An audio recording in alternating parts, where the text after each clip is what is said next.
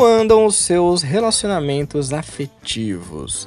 Casamento, namoro, relações em família e por aí vai. Vamos falar sobre isso hoje neste podcast que eu, Júlio Sena, editei de uma live que eu fiz com o Rodrigo Escalia. Foi sensacional o nosso papo sobre os relacionamentos afetivos. Tem muito conteúdo para compartilhar com você. Então, aumenta o som e vem com a gente em mais um podcast do Coaching Espírita.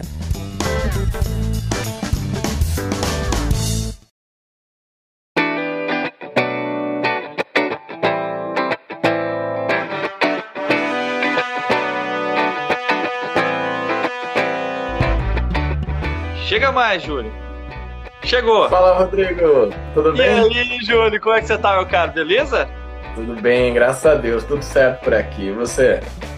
Eu também, graças a Deus. Pessoal, o Júlio, ele é, é o coaching espírita. Ele tem um, um canal aí do Instagram, do YouTube, faz trabalho com jovens, é comunicador espírita e traz um pouco de. É uma forma mais leve de falar sobre espiritismo, né, Júlio? Então seja bem-vindo à Mocidade Espírita Paulo de Tarso. É um prazer estar aqui com você. Prazer é todo meu. Agradeço o convite. Agradeço o convite do Vitor. A gente estava conversando nesses últimos dias aqui também. Uma alegria estar aqui com vocês.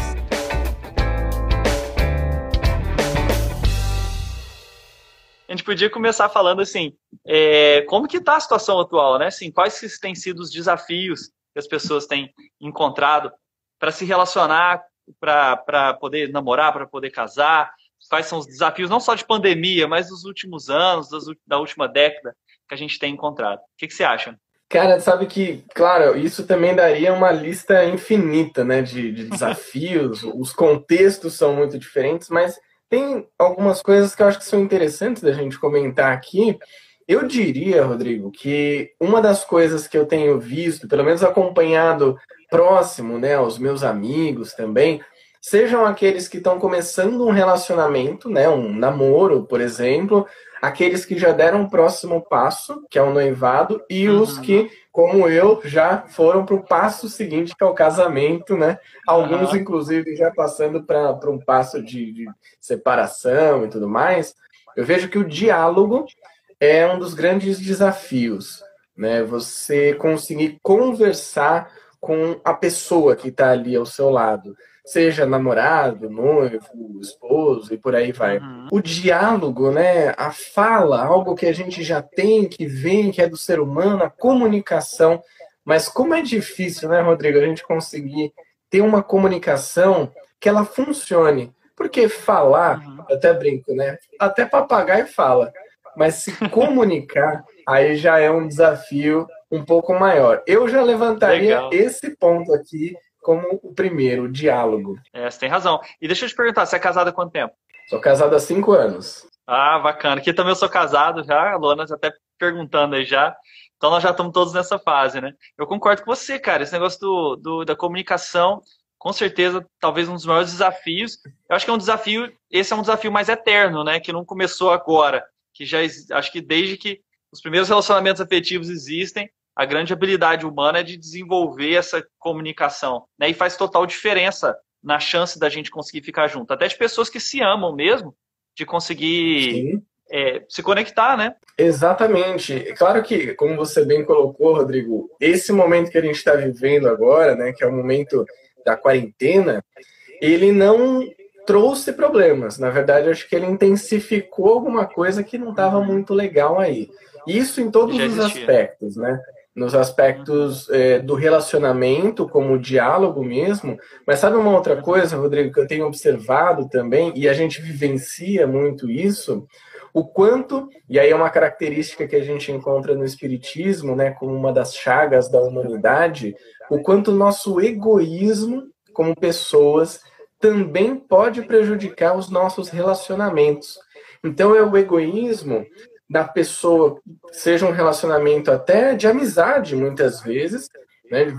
Sei lá, um amigo entra em contato, você vê que ele não está muito bem, as coisas não estão tão legais, mas você está ali imerso nas suas atividades, está meio sem paciência, fala, não, não vou responder, deixa para lá, e aí se fecha na sua vida apenas, né? Então, esse egoísmo. Agora, num relacionamento a dois, principalmente aí nós que somos casados sabemos disso, né?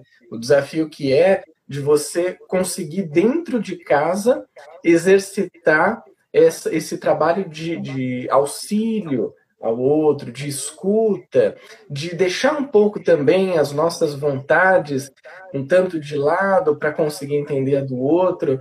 E aí vai vir uma palavra, né? Para a gente já começar a live com aquela palavrinha que ah. talvez seja a grande busca de todo mundo: equilíbrio. Como encontrar o equilíbrio?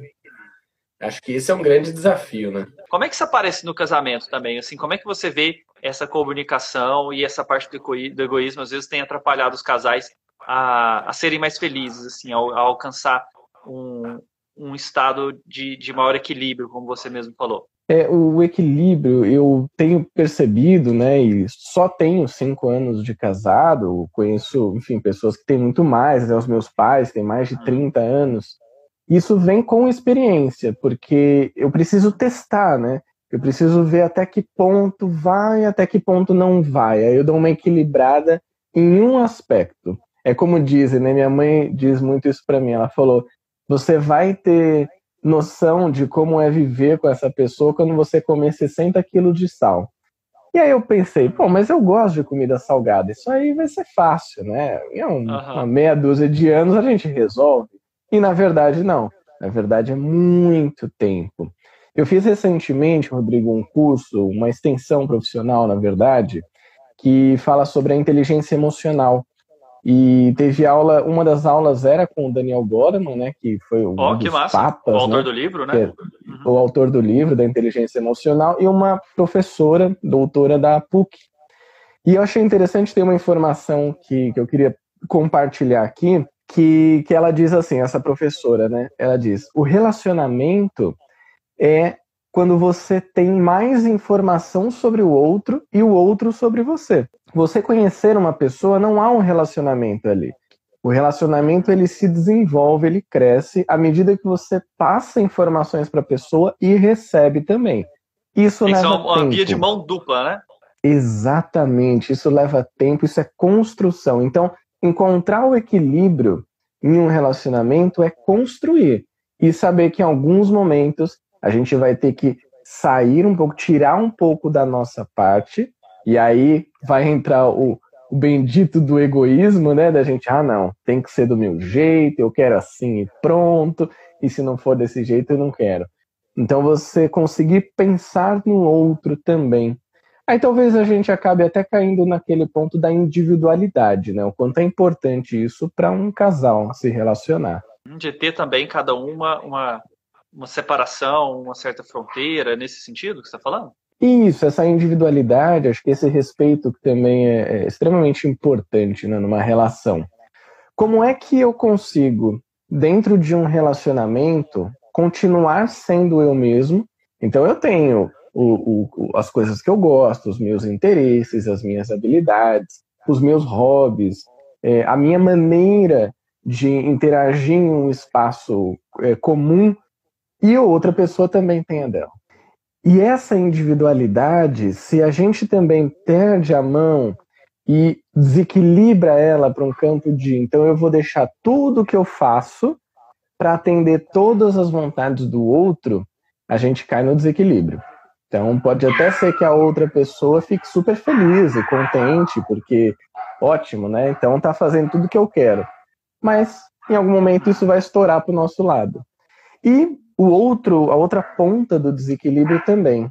Então eu tenho a minha individualidade, vai ser sempre tudo do jeito que eu quero, do jeito que eu sempre fiz quando eu não estava no relacionamento. E isso também nem sempre dá certo. Isso gera choque. Aliás, né? quase nunca dá certo, né? quase nunca. Você eu não exatamente igual. Né? exatamente. Então eu vejo muito como isso, viu, Rodrigo? Essa construção que a gente tem e que leva tempo e, e, e que a gente precisa, é, muitas das vezes, se deixar um pouquinho de lado, olhar mais para as nossas dificuldades nesse sentido. Então, claro, a gente poderia entrar aqui em várias delas, vários vícios nossos, humanos. Uhum. Um, a gente já falou, egoísmo. Mas a gente poderia entrar, por exemplo, no ciúme, a gente pode entrar na ganância, na vaidade, em tantos outros que cada Várias pessoa vai entender. Opa. a gente relacionar. Então, eu tava lembrando aqui de algumas coisas, né? Por exemplo, quando a gente tá no. É, eu sou psiquiatra, eu trabalho como terapeuta de casal também. Então, é, às vezes chega a pessoa para poder consultar, assim, no, no, casamento, né? Um casal chega. Eu, ah, qual que é o seu problema? Eu falo assim, ó, ele, eu quero que ele muda completamente, eu quero que ele seja outra pessoa. Né? Então, qual é o seu problema? Ah, é porque ele faz isso e isso, ah, porque ela faz isso e aquilo. Então, basicamente, a gente tem uma situação em que você fala para a pessoa, é, você escolhe uma pessoa que é muito diferente de você, você aquilo você gosta daquilo nela, aquilo te atrai. Nós temos a tendência de escolher pessoas que têm habilidades diferentes das nossas, que têm é, conquistas, que têm jeitos que nos complementam de várias formas. E quando você está com essa pessoa mais tempo, de repente você quer modificar ela, transformá-la numa pessoa completamente diferente. Isso é sempre problemático, né? Quando a gente está num relacionamento querendo que a pessoa seja uma pessoa diferente. Exatamente. Isso é uma loucura, na verdade, eu diria que é praticamente uma insanidade. A gente querer que a pessoa se modifique para ser do jeito que nós somos. Eu vejo, até trazendo um pouco desse ponto, Rodrigo, essa reflexão que eu acho bastante interessante, o pensamento que a gente pode trazer até do Espiritismo nesse sentido, é que o grande objetivo da doutrina espírita, se a gente for buscar isso, inclusive no livro dos Espíritos, no livro dos Médiuns, no Céu Inferno, na Gênesis, o Evangelho, todos eles, Kardec e os Espíritos vão nos dizer que o grande objetivo da doutrina espírita é o aprimoramento moral, é transformação moral. O que, que é isso? É transformação de comportamento. É você conseguir Perfeito. observar aquilo que você faz, a maneira como você reage ao mundo e entender, opa, peraí, isso aqui tá dando ruim, isso aqui não tá legal não. Eu tô gerando mais conflito, embate e, e, e coisas ruins na minha vida, consequências negativas, do que coisas boas, coisas positivas. Então eu preciso mudar. Certo. E aí eu posso mudar, eu tenho a habilidade de mudar. Muitas vezes a gente não quer, né? Tem até o professor Mário Sérgio Cortella, ele fala uma coisa que eu acho muito interessante, que é o posso, quero e devo. O poder, eu posso fazer alguma coisa, eu posso mudar um comportamento meu? Posso. Porque eu tenho a habilidade disso. Somos espíritos em evolução né, em constante evolução. Então, o tempo todo a gente está se transformando. Eu devo mudar?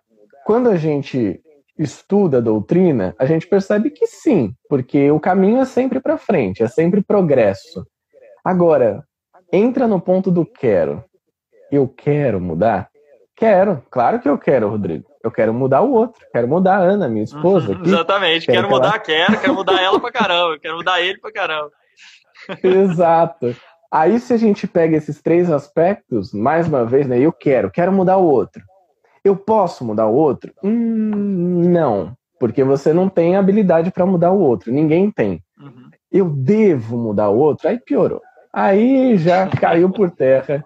Isso aí, não Qualquer é ideia desse tipo. É verdade. E é legal como o Espiritismo pode ajudar a gente a pensar nesses temas, né? Pode trazer uma profundidade que talvez, é, se a gente para em outros aspectos, você não, você não consegue ter da mesma forma. E, eu, eu às, às, vezes a gente está falando aqui né, sobre como manter um relacionamento, que é a parte que mais nos interessa, né, Júlio? Que né, nós já, tam, já, já estamos no, casados, então nós estamos querendo manter o nosso relacionamento. Agora o pessoal está perguntando aí, o pessoal da mocidade geralmente tem muita dúvida a respeito do seguinte: como é que eu consigo um relacionamento? Como é que é a, maneira que a gente deve se aproximar? Como é que deve ser essa, essa questão do ficar, do namorado, do, né, do beijar? Então, assim, é uma dúvida muito frequente. Você acha que a forma como a gente se aproxima das pessoas faz diferença na gente tá, ser feliz com essa pessoa? E o que, que a doutrina espírita traz sobre essa questão da aproximação, da época do namoro e de como que as aproximações devem ser nessa etapa da juventude? Você sabe que esse é um tema bem interessante, Rodrigo, e conversando também com, com muitos amigos né, sobre isso e percebendo até as experiências deles, as minhas também, tem uma, um ponto que eu diria que ele é fundamental num relacionamento, principalmente quando você vai começar, que é a responsabilidade. Então, termos responsabilidade com a gente e com o outro, né? Claro, a gente sabe, quando você está se aproximando da pessoa, tem aquele momento da paixão, aquele fogo ardente, que vem em todos nós, né? Os hormônios, a flor da pele, mas a gente também não pode deixar com que eles nos tornem pessoas irresponsáveis nas nossas atitudes e também na maneira como a gente vai gerar interesse no outro e ser atraído pelo outro também. Por que, que eu estou dizendo isso, nessa né? questão da responsabilidade? É muito comum, em um mundo de provas e expiações, e, e a gente sabe muito bem disso, né, que aqui não tem espíritos tão bacaninhas, né, como vai ter lá na regeneração, nos planetas felizes e divinos. E o que, que acontece? Nem sempre a gente tem coragem ou a gente se sente preparado para mostrar quem nós realmente somos. Então, o início de namoro, como que é, Rodrigo? É aquela maravilha, né? Uhum, Todo mundo sim. é ótimo, é simpático, é amoroso, é carinhoso, tem paciência e tal. Mas vai passando o tempo e a gente vai se revelando. Eu vejo que até nesse ponto é muito interessante quando a gente começa um relacionamento, e eu, quando comecei o meu relacionamento com a Ana, nós eh, começamos a namorar há quase 10 anos, foi em 2011 isso. Então, ano que vem, 10 anos. Nas primeiras conversas que a gente tinha, a gente já colocava muitas coisas, assim, como que a gente pensava, como que a gente reagia ao mundo, o que, que a gente observava das situações ao nosso redor, Claro que muita coisa a gente foi descobrindo com o passar do tempo, né? De como as emoções do outro reverberam em mim. Mas desde o início as conversas foram sempre muito nesse sentido de vamos nos conhecer. Deixa eu entender qual é a sua visão de mundo, deixa eu te passar a minha. E a gente acaba se apaixonando muitas vezes, como você colocou, né, pelo diferente, pelo que o outro tem, que, que você até busca porque você não tem muitas vezes, você encontra ali e fala: olha que legal, eu posso trocar. Eu vejo um relacionamento como uma grande troca também. Então, quando você vai iniciar, né, você está nesse processo de conhecer uma pessoa, de ficar com a pessoa, de namorar, é uma troca. Uma troca em vários sentidos. Troca de conhecimento, é troca de energia também. A gente sabe que tem essa energia em todos nós. Mas sem responsabilidade a tendência é de dar ruim o negócio mesmo. Então eu vejo que a responsabilidade é fundamental nesse processo. É, hoje nós temos desafios diferentes, por exemplo, do que era conseguir um namorado ou namorada, mesmo 10 anos atrás, 15 anos atrás. Assim, o desafio ele já modifica muito né, em relação a vários aspectos. Um deles é, por exemplo, a questão de aplicativos, que eu acho que tem duas coisas para serem consideradas. Primeiro, como que essa aproximação quando você é, escolhe como único fator de interesse a questão física. E segundo, como que é a continuidade de um namoro, sabendo que é, a comparação é, entre pessoas, ficar comparando, por exemplo, a beleza das pessoas, ficar comparando a vida das pessoas, é, como a gente faz hoje nas redes sociais, ele é um dos fatores mais, mais relacionados com infelicidade de um relacionamento e é, de piora no seu relacionamento. Então, o que, que você acha, assim, tanto dos aplicativos no sentido de na hora de aproximar de alguém e no aplicativo em relação a essa questão de ficar comparando a sua vida, o seu namoro com as outras pessoas? Boa, bons pontos esse, porque eles são pontos que têm a ver com a realidade de agora, né? O que nós estamos vivendo agora. Eu, bom, por estar num relacionamento há quase 10 anos, não peguei essa onda dos aplicativos de relacionamentos, mas tem vários amigos que usam ou usaram já. Uhum que eu vejo, Rodrigo, é, só quem já comprou um livro pela capa sabe a desgraça que é quando você abre o livro e não consegue ler um capítulo. Isso já aconteceu comigo, cara. Inclusive, recentemente eu tive, a gente fez aqui uma rapa, né, de livros e tal. E aí eu peguei cada livro com capa bonita e doei porque eu não ia ler, porque era só um livro de capa bonita, sem conteúdo. Quando eu falo de conteúdo, trazendo para os relacionamentos, né? É quando a gente julga pela capa, né? O famoso julgar pela capa. Então, eu vejo a pessoa, ela tem uma aparência física bonita, legal. Já me senti atraído por essa pessoa. Mas isso não quer dizer, isso não é um fator que afirma que o nosso relacionamento vai ser incrível porque só beleza não segura relacionamento. Bom, você, como um terapeuta de casal, provavelmente já viu vários casos assim, né? A pessoa é. pode ser, cara, incrível, modelo, o que quer que seja, jogador de futebol, tem o corpo incrível, o rosto e tudo mais. Beleza não segura casamento. Até porque eu já cheguei nos 30, eu já tô ficando com cabelo branco, a Ana já pratica inclusive bullying comigo por causa disso. Eu falo, é isso, minha filha, daqui a uns anos vou estar grisalho. E aí? A beleza ela vai se modificando. Uhum. O que que fica? Vou voltar então para a analogia do livro. O que que fica? O conteúdo. E o conteúdo não é só um conteúdo racional, tá? Não é só conhecimento, não é só você entender de física quântica. Conteúdo é o que, que você tem para oferecer para essa pessoa? Quais são as trocas, né? De novo, esse ponto das trocas. Quais são as trocas que acontecem? O que, e aí é, é interessante que as pessoas, né, o pessoal que está nos acompanhando, possa até usar isso como uma espécie de um exercício. Como que você vai ter clareza sobre o que é importante para você? Você pode até anotar isso. Além da beleza física, além do, da estética, do visual, o que é importante para você em um relacionamento. E aí você vai listar ali ah, a cumplicidade, a amizade, o diálogo, o bom humor, e por aí vai, né? É, uma pessoa que gosta de praticar esportes, ou uma pessoa que gosta mais de ficar em casa. Não para você também fazer uma lista quilométrica e nunca achar essa pessoa, né? E, uhum. e ficar. Você vai conhecer a pessoa. Tá... Lá, né? Isso, exato.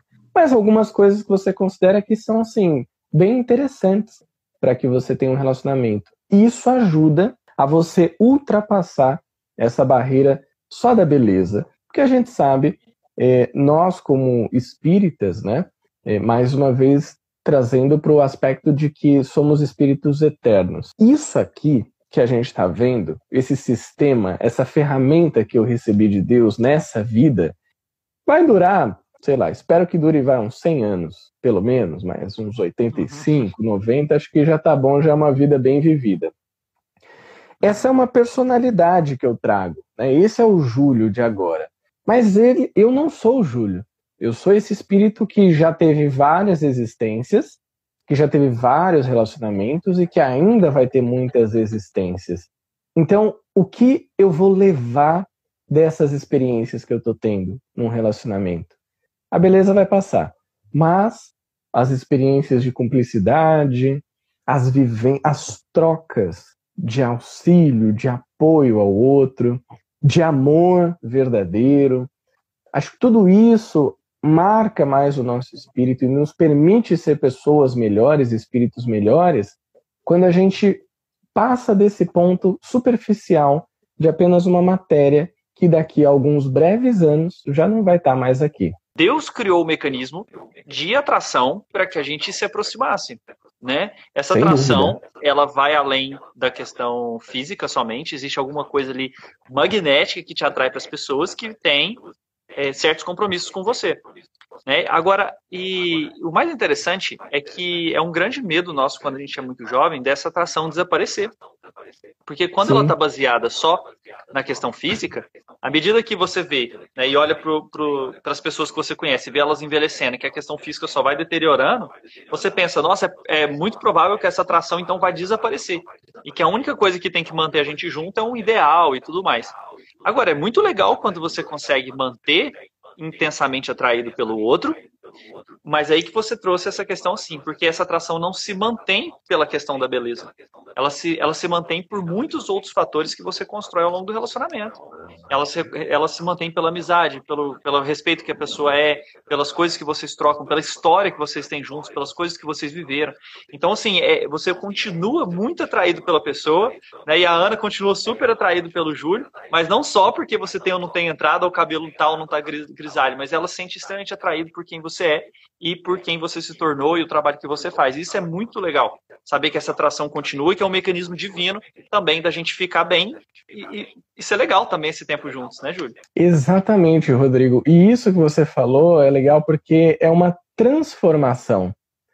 A transformação, claro, a atração é incrível, né? Eu atraí pela Ana, Ana por mim, você pela sua esposa, ela por você, e isso dura, né? Enfim, embora a gente, quando somos mais jovens, a gente pode até ter esse, esse medo, né? De a atração vai diminuir, cara, e quando eu ficar velho, aproveita agora, deixa para quando ficar velho, a gente se preocupa quando tiver velho.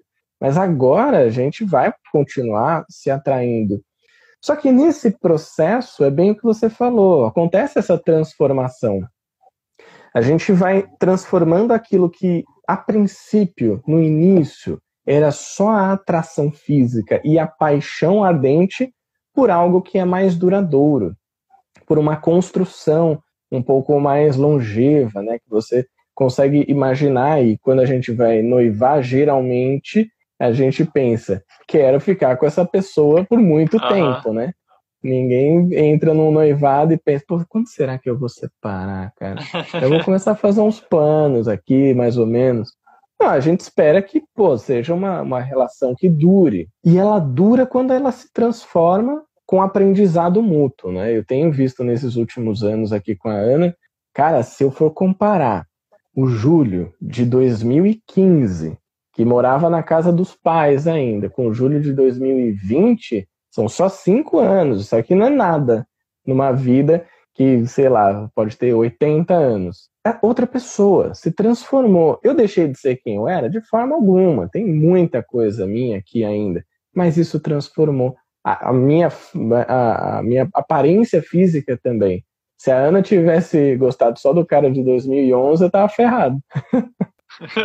Acaba que a gente vai se transformando e se a gente não aprende, curte isso no outro, né? Que, porque às vezes as pessoas chegam e falam assim: ah, mas é, que absurdo, ele não é a pessoa com quem eu me casei, ele não era assim. Não é para ser mesmo, meu amigo. Passou dois, três anos, é outra pessoa. Agora, vocês estão mudando juntos? Vocês estão fazendo as coisas de uma maneira em que realmente as atividades elas se encontram para que você curta essa mudança, para que você aprecie essa mudança que o outro é, principalmente vocês estejam é, virados para a mesma direção, né? Se vocês estão caminhando no local que os dois gostariam de caminhar, é muito legal. A segunda parte da pergunta era sobre o quanto que o aplicativo, como por exemplo, o Instagram, né? Então, é, se o cara ele fica lá num relacionamento, mas fica checando outras mulheres, por exemplo, isso influencia, é, de acordo com o espiritismo, de acordo com, com, a sua vivência, na capacidade dessa pessoa de ter um bom relacionamento? Olha, essa pergunta, né, ela entra muito no campo da comparação. Então, você tem o seu relacionamento e aí você está ali buscando outras coisas, comparando. Como a gente está vivendo essa, esse universo de redes sociais, né, que está cada vez mais comum na vida das pessoas, você ter uma conta no Instagram, você ter um TikTok, você ter, enfim, qualquer outra rede social, Facebook até nem é tão usado mais pelos mais jovens. Mas essas redes, elas são redes muito rápidas. Você vê que o Instagram, por exemplo, o Instagram é uma rede social que as coisas são bonitas, né? Então você segue ali a galera, ninguém posta, ou geralmente não se posta uma foto feia ou uma foto de tristeza, de desânimo. É sempre aquela foto maravilhosa. Todo mundo tem um amigo ou uma amiga que está há oito meses na praia. Toda semana a pessoa posta foto na praia e você fala, cara, é impossível. TBT, TBT. É o TBT todo TBT. dia. TBT domingo, TBT segunda. É impressionante, cara. Porque aquilo mostra um recorte da realidade. Só que esse recorte ele começa a mudar um pouco no nosso pensamento, né? A maneira como a gente vê a nossa realidade, porque eu fico imaginando, vou dar aqui um exemplo hipotético, não sei se isso aconteceu, mas depois eu até pergunto para Ana. Digamos que a Ana tá lá no Instagram passando ali as fotos e tal e vê aqueles caras bonitos, fortes, né, na praia, se exercitando com uma luz maravilhosa do sol, numa lancha e tudo mais. E ela olha para o lado e me vê. Nessa quarentena eu estou, na medida do possível, tentando me exercitar, mas está crescendo uma semi-barriguinha aqui, né? Porque a gente come muito. Tô ali meio que de pijama, né? Domingão, assistindo um filme e tal, meio jogado no sofá. Se você compara isso na mesma velocidade que você passa a timeline do, do Instagram ou de qualquer outra rede social, você vai cair no campo do superficial. E é aí que mora um perigo também, né? Que a gente vai, através do estudo do Espiritismo, a gente vai compreendendo que aquela pessoa, como eu disse, não é só isso aqui. Ela é mais profunda que isso. Essa comparação ela pode ser perigosa porque a imagem pode te dizer assim: como eu queria estar ali. É a velha história de olhar a grama do outro e dizer que ela é mais verde. Então, assim, se a gente está olhando a grama do outro e aí você fica assim, né? Ah, olha só que grama bonita. Tal. O tempo que você está assim, você podia estar tá cultivando a sua grama. O que, que isso traz de reflexão para os nossos relacionamentos? O tempo que você está olhando para o relacionamento do outro ou fantasiando uma outra relação, você pode olhar para o seu e construir no seu. É uma construção, como eu já usei esse termo aqui, que ela é longa. Ou você vai olhar para o seu e falar, cara, não vale a pena. E aí das duas, uma. Ou eu já pego minhas coisas e vazo, ou eu procuro um profissional, né, como o Rodrigo uhum. aqui trabalha com isso, que vai me auxiliar a entender essa questão. Acho que isso é, é muito importante para a gente pensar também. Júlio, a Fer fez uma pergunta para nós. E sobre pessoas, às vezes, que têm religiões diferentes? Esse relacionamento pode dar certo? Olha, Fer, ótima pergunta. Eu vou te dizer que pode, porque eu tenho um caso desse na família, que é um super relacionamento. Claro que tem as suas dificuldades, os seus problemas, como todos os outros, mas são um casal muito querido se dão muito bem que acabaram de ter uma filhinha linda, que é um tio meu. Ele, espírita, ela, evangélica. E tá indo, estão bem. Estão lá com a filhinha agora, estão se dando bem, moram juntos já há algum tempo, se casaram há algum tempo. Então eu vejo que, claro, é, eles encontraram um entendimento de que a religião não atrapalharia. Em algum momento pode ter atrapalhado, gerado algum conflito, sem dúvida. Mas aí a gente cai num, num, campo que a gente até comentou aqui no início da live, você perguntou, né, do grande desafio e que eu imagino é diálogo, né? É abertura. Então, olha, essa é a minha religião, eu gosto disso, eu vou na igreja, eu vou no templo, eu quero rezar às 8 horas da manhã, eu tenho os livros, né? Eu quero participar de alguma coisa. Eu acredito que isso, quando você conversa, e aí aqui é, no, em casa, né, a gente fala que são os combinados, os nossos acordos, aquilo que a gente já combina antes. Ó, vamos fazer assim? O que você acha? Eu gostaria de fazer isso, você gostaria de fazer aquilo. Os combinados são importantíssimos. Mas, cara, olha que engraçado, né? A Fê perguntou se pessoas de religiões diferentes e poderia dar certo. Eu teria até uma outra pergunta e eu vou, vou passar lá para você para ver o que, que você pensa sobre é. isso, Rodrigo. Relacionamento entre espíritas. Cara, esse negócio pode dar certo? O que, que você acha? Cara, excelente pergunta. Porque é interessante, a gente acha que é o fato da pessoa ser de outra religião necessariamente que vai causar o problema. Né? E o problema tem tudo a ver com a forma como você respeita as ideias do outro, o comportamento do outro. Né? Pode ser que é, uma pessoa de outra religião realmente não entenda por que, que no Espiritismo a gente faz uma tarde de tortas, a gente faz a torta, a gente vende o bilhete da torta, depois a gente compra a própria torta que fez para poder ajudar, né? Tipo assim, a pessoa pode achar isso muito maluquice quando é de fora. Então, assim, mas é, não é isso, não é o fato de ser diferente mas justamente o respeito que você tem pelas pessoas. Porque dentro do espiritismo, você pode utilizar conhecimentos espíritas para criticar o outro, para ser uma, uma, uma fonte de criticismo, ao invés de ser uma fonte de consolação. É interessante isso, porque aí ele pode, um, se você usar ele da maneira inadequada, ele pode ser o acusador prometido, ao, ao invés de ser o consolador prometido.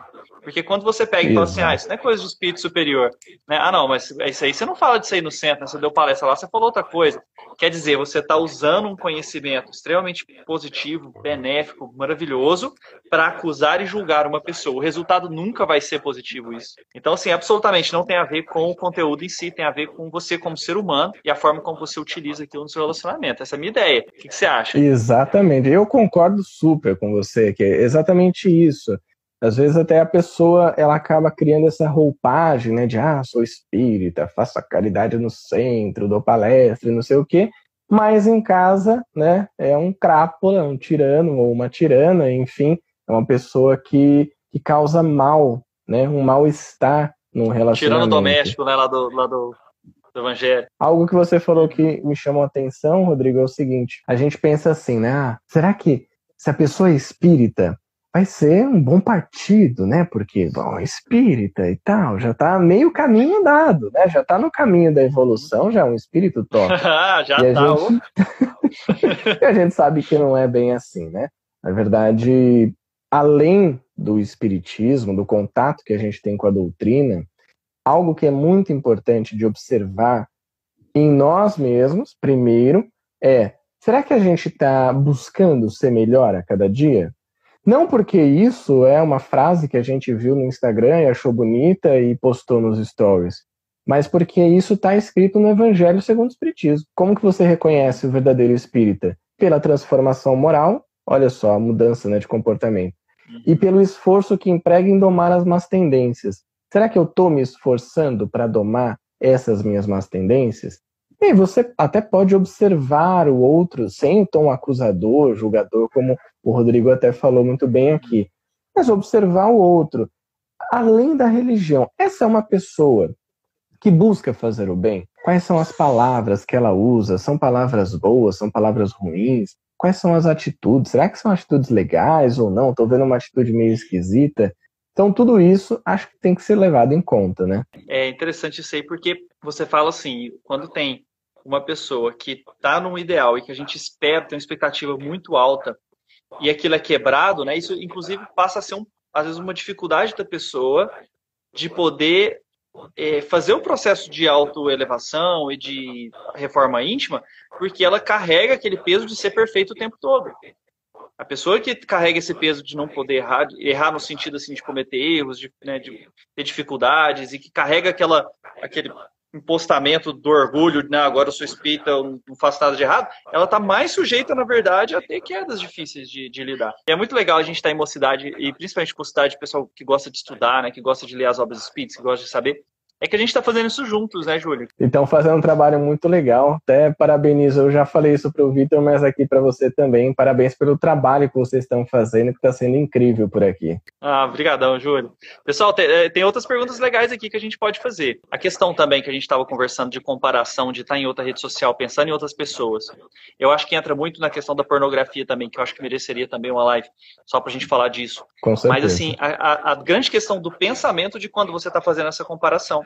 É, se eu estou numa pessoa que eu tenho um vínculo magnético, que eu tenho um vínculo, vínculo ali, um compromisso espiritual, eu estou num relacionamento, eu estou num namoro que seja, eu estou num, num casamento, e eu começo a desviar essa energia no desejo, na vontade, na ligação de pensamento com outras pessoas, isso afeta ou não o meu relacionamento atual? A pessoa precisa descobrir que eu estou fazendo isso para dar problema, ou só o fato de eu estar tá fazendo dá problema? Olha, Rodrigo, eu diria que dá problema. Dá problema, sabe por quê? Isso, na verdade, é uma, uma discussão e eu tenho lido né, bastante sobre esse tema, que é sobre.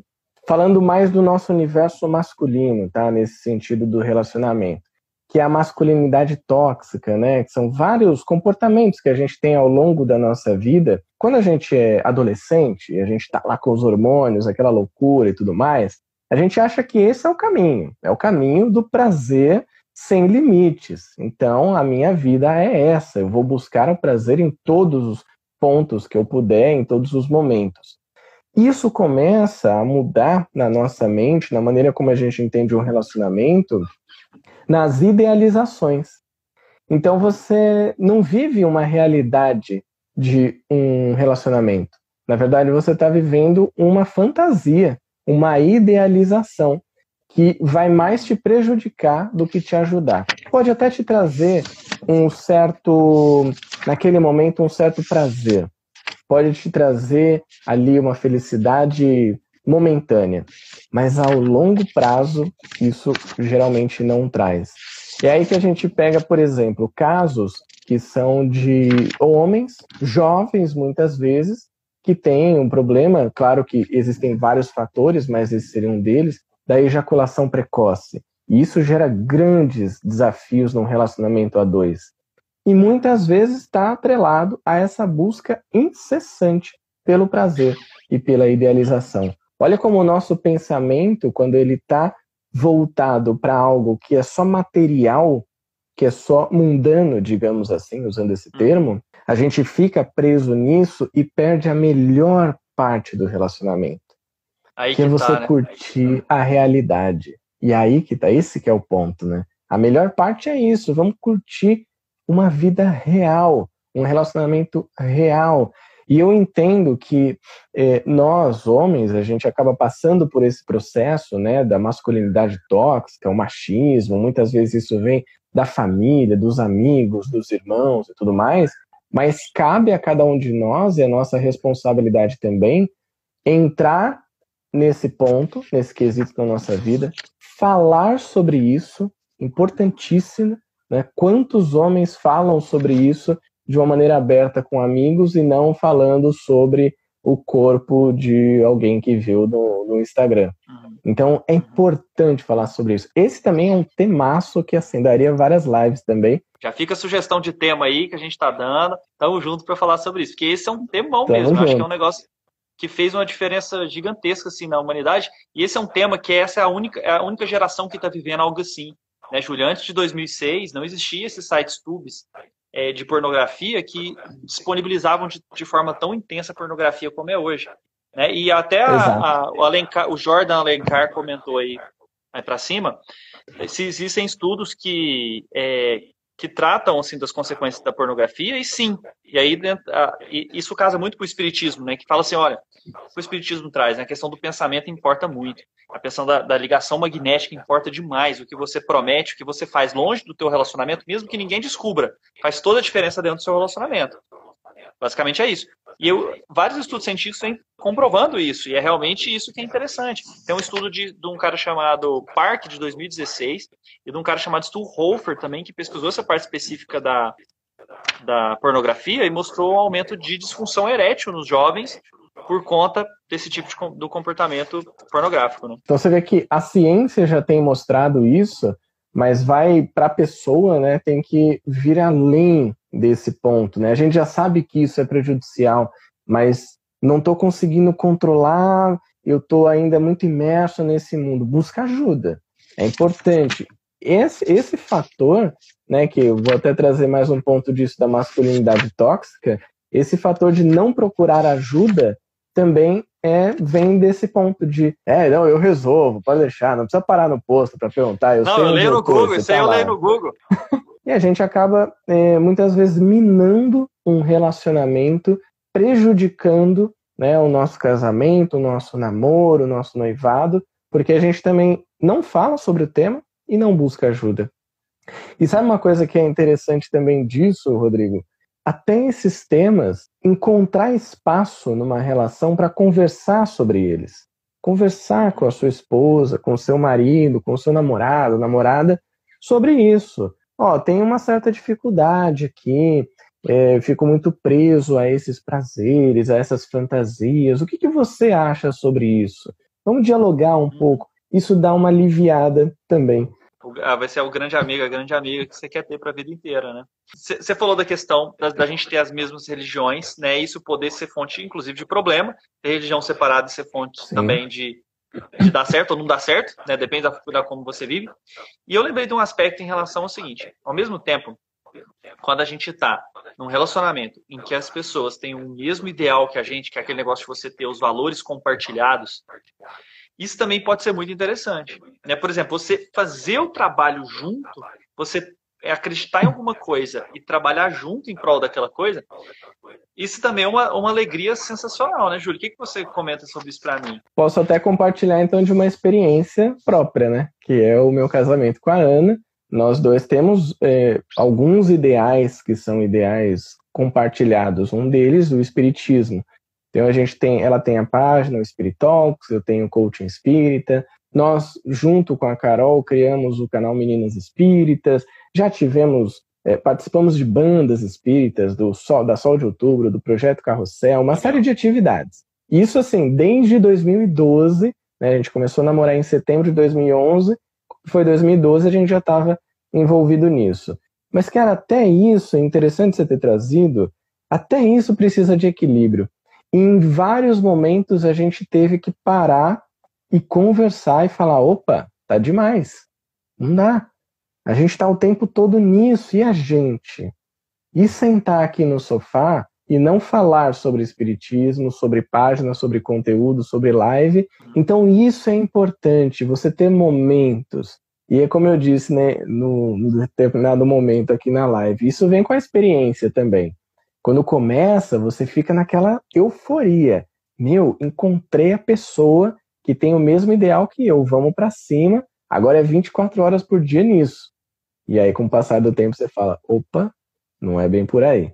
Eu preciso parar, preciso fazer outras coisas também. E no momento do ideal, no momento de colocar em ação aquilo que a gente acredita, os nossos valores, aí sim, vamos fazer com alegria, vamos fazer enfim, dando apoio ao outro. E é o que a gente vem construindo é, até então.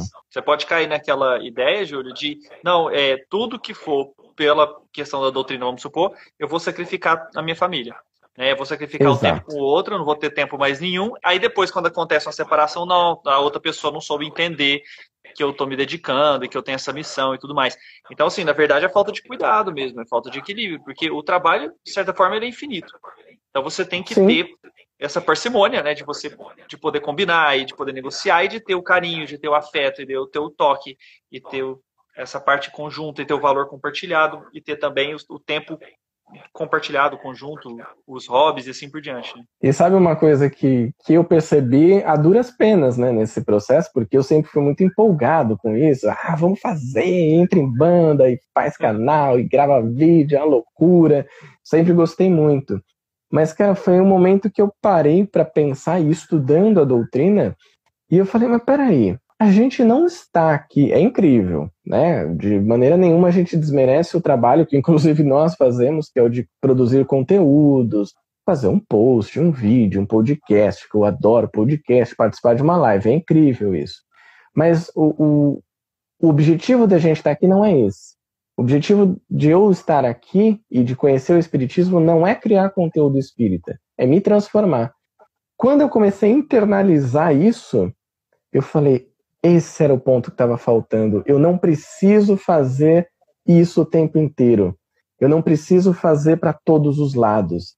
Eu posso fazer no momento que eu me sentir bem para isso, trazendo conteúdo para mim, para que eu consiga me transformar, para eu consiga aprender e aí sim eu vou compartilhar com as pessoas. Eu vou aqui, a gente está trocando uma ideia aqui, conversando sobre o tema, de conteúdos que nós já estudamos, legal, mas eu não preciso fazer isso o tempo inteiro.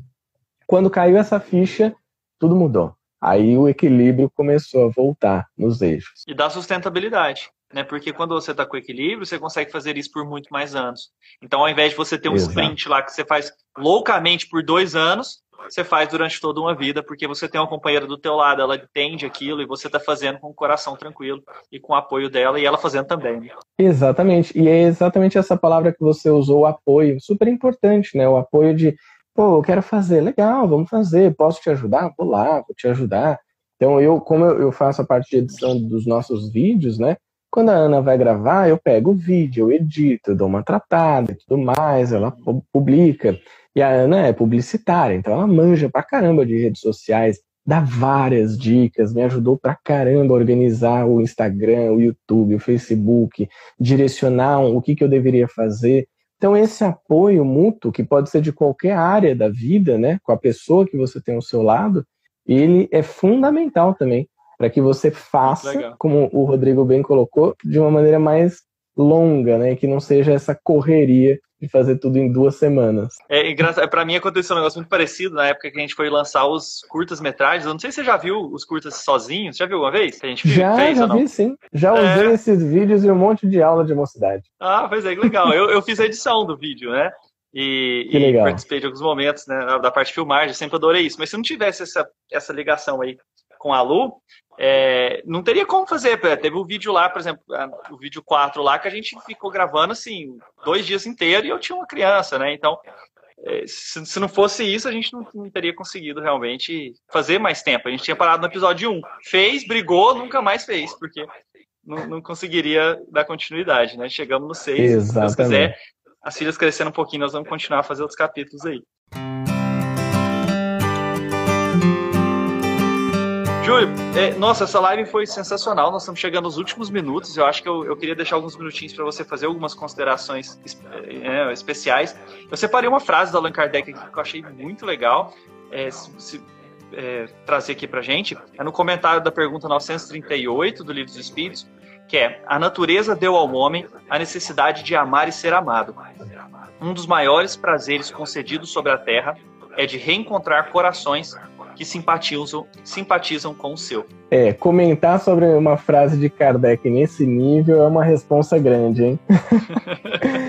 Bom, primeiro, Rodrigo, eu quero muito agradecer a você pela generosidade, pelo papo que a gente teve aqui. Eu gosto quando a gente conversa, porque eu compartilho algumas coisas, algumas ideias, reflexões, mas eu também recebo muita coisa, termino aqui com vários pensamentos novos, isso é muito importante, essa troca.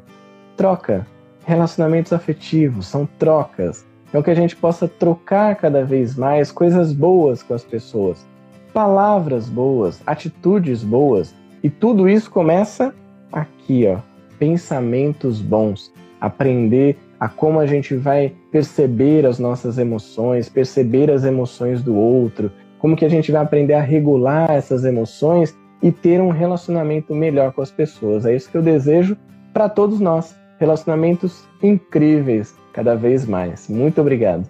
Foi muito bom estar com você, viu, Júlio? Foi muito bom ter tantos comentários. O pessoal queria poder comentar todos. Nossa, caramba. Mas foi muito legal você ter aceitado o nosso convite. A gente sabe que a Ana tá te dividindo aí por uma hora valiosa. Então, eu queria agradecer ela também por, por ter, né, ter te apoiado nesse projeto, por estar aqui com a gente e todo mundo que comentou, que deixou suas dúvidas. Até mais, pessoal. Grande abraço. Valeu, Rodrigo. Até mais.